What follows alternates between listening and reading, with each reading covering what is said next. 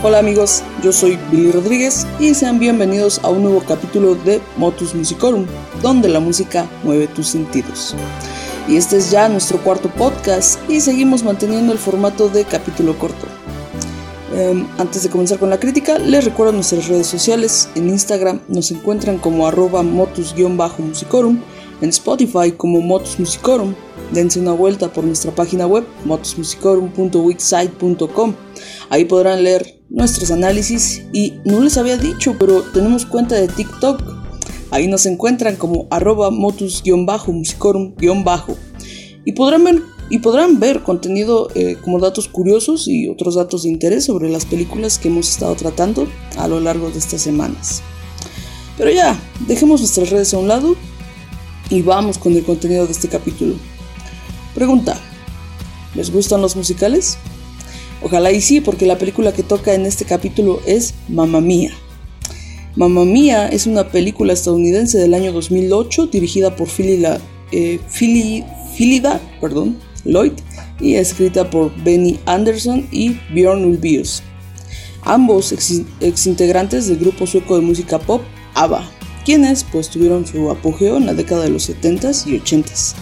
Y bueno, en sí este filme es una adaptación del musical homónimo del año 1999, escrito por Katherine Johnson.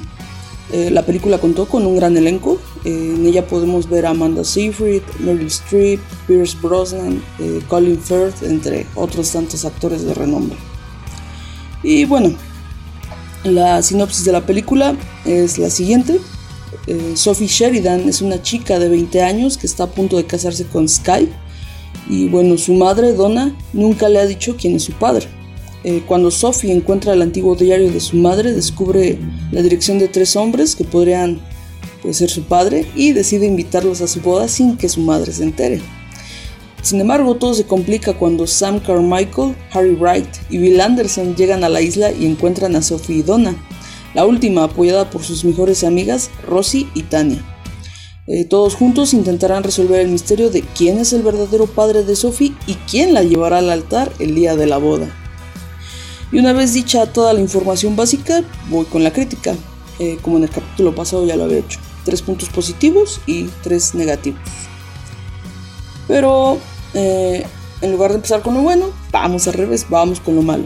Aclaro, como siempre, esto es desde el punto de vista del equipo de Motos Musicorum. Nuestras palabras no son una absoluta verdad. Así que vamos para allá. Primer punto negativo. Es un musical. eh, con estas adaptaciones sucede algo similar que con heavy metal. Eh, los musicales no son del gusto de todo el público. Más que nada por el hecho de que los diálogos pues, son casi inexistentes y todo se limita a canciones y bailes. Y bueno, esto en palabras de algunas personas puede llegar a limitar la narrativa del producto, especialmente si se trata de un musical jukebox. ¿Qué es esto? Es un musical que eh, pues ahora sí que toma las canci canciones ya prescritas, ¿no? Por ejemplo, Hoy no me puedo levantar, Mamma Mía, eh, y otras piezas más, ¿no? Que, que en sí para armar tu historia ya partes de un producto pues ya prescrito, ¿no? Y bueno, eh, segundo punto negativo, algo que no agradó a algunos miembros de Motus Musicorum fue el hecho de que al final Donna es emparejada con Sam. Y esto eh, no les agradó porque a lo largo de toda la película pues se hace este énfasis en el empoderamiento femenino, la independencia de la mujer y todo pues la mayoría de, estas, eh, de estos tópicos eh, recaen en la figura de Donna como padre y madre de Sophie. Pues pero bueno, sin embargo, el equipo de Motus Musicorum entiende que todos merecen ser amados y pues Donna de alguna forma merecía poder estar con al menos alguno de los tres hombres que pues en su momento eh, amó. Tercer punto negativo, mmm, la presencia masculina a lo largo del filme. Eh, estas figuras masculinas eh, parecen no pasar de la figura que adula y desea a la mujer más por su físico que por otra cosa las porras eh, med mediante las canciones se las echan mujeres a otras mujeres, como en Dancing Queen y Chiquitita. Mientras que los varones, pues, como lo dije hace rato, eh, no pasan de declarar sus deseos sin reconocer algo más allá de los sentimientos y el físico a las mujeres, como esta secuencia en la que Sky le hace saber el deseo que tiene por, por Sophie, ¿no? En Lay All, Lay All Your Love Me. Y bueno, em, ahora pues pasemos a lo positivo. Eh, primero, la música. Hay que admitirlo. De, no ser por las canciones, la historia sería un melodrama o una comedia romántica que pasaría desapercibida. Eh, sin embargo, las letras de ABBA pues logran darle como más poder, más, más vida a, toda esta historia, ¿no? De una chica tratando de encontrar entre los tres exnovios de su madre a quien pues es su padre. Ah, segundo punto positivo, el empoderamiento femenino. Donna, a lo largo de varias escenas, eh, sirve como estandarte de que la mujer no requiere de la aprobación de un hombre y de nadie para poder sobrevivir dentro de una sociedad. Además, eh, la decisión final de Sophie, esto de viajar por el mundo junto a Sky, eh, remarca también que un compromiso con otra persona no tiene por qué acabar con tus sueños. Eh, el que tú pues de alguna forma aceptes estar con alguien no, no tiene por qué, especialmente si, si se es mujer, no, no tiene por qué em, repercutir en tu plan de vida, ¿no? Esto es lo que estoy pues tratando de decir. tercer punto positivo, el humor. El humor. Eh, el humor que maneja la película es un humor bastante inteligente. Se juega con cuestiones como el matrimonio, los divorcios, la soltería, entre otros tantos temas que pues pueden llegar a ponernos nerviosos en algún punto de nuestras vidas.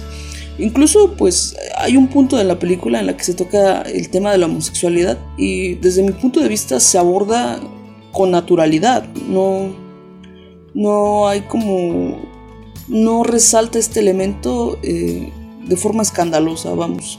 Al menos no en el espectador, porque en la secuencia sí hay una que otra persona que se persignan. y bueno, en sí estos han sido nuestros tres puntos positivos y negativos. Ya saben, esto es bastante breve para, para evitar hacer tedioso este podcast. Y bueno, eh, por último, solo queda decir que Mamma Mía es una película bastante divertida que maneja la figura femenina de una forma bastante interesante, eh, pues nos muestra una realidad que muchas mujeres tienen que afrontar en todas partes del mundo. Me refiero a ser madres solteras. Y deja el mensaje de que la mujer es lo suficientemente fuerte para no solo criar a sus hijos, sino también para trabajar y darle una vida digna a los mismos.